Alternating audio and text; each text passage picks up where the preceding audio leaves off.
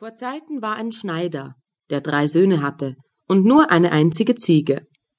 Aber die Ziege, weil sie alle zusammen mit ihrer Milch ernährte, musste ihr gutes Futter haben und täglich hinaus auf die Weide geführt werden. Die Söhne taten das auch nach der Reihe. Einmal brachte sie der Älteste auf den Kirchhof, wo die schönsten Kräuter standen, ließ sie da fressen und herumspringen. Abends, als es Zeit war heimzugehen, fragte er Ziege, bist du satt?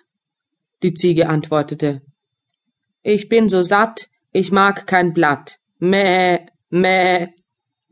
So komm nach Haus, sprach der Junge, fasste sie am Strickchen, führte sie in den Stall und band sie fest. Nun, sagte der alte Schneider, hat die Ziege ihr gehöriges Futter? Oh, antwortete der Sohn, die ist so satt, sie mag kein Blatt. Der Vater aber wollte sich selbst überzeugen, ging hinab in den Stall, streichelte das liebe Tier und fragte Ziege, bist du auch satt?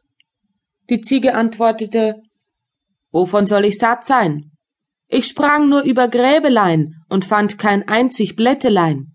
Mäh, mäh.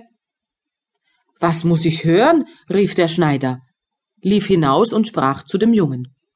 Ei, du Lügner sagst, die Ziege wäre satt und hast sie hungern lassen?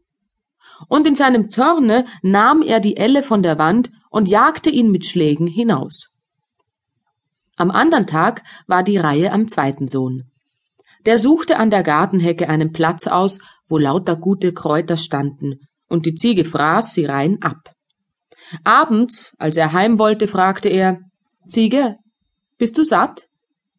Die Ziege antwortete ich bin so satt, ich mag kein Blatt. Mäh, mäh. So komm nach Haus, sprach der Junge, zog sie heim und band sie im Stall fest. Nun, sagte der alte Schneider, hat die Ziege ihr gehöriges Futter? Oh, antwortete der Sohn, die ist so satt, sie mag kein Blatt. Der Schneider wollte sich darauf nicht verlassen, ging hinab in den Stall und fragte Ziege, bist du auch satt?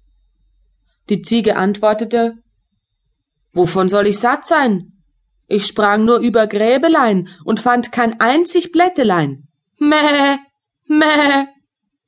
Der gottlose Bösewicht, schrie der Schneider, so ein frommes Tier hungern zu lassen, lief hinauf und schlug mit der Elle den Jungen zur Haustüre hinaus. Die Reihe kam jetzt an den dritten Sohn der wollte seine Sache gut machen, suchte Buschwerk mit dem